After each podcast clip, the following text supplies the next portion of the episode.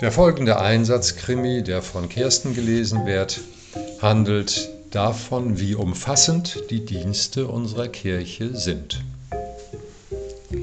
Segen mal ambulant.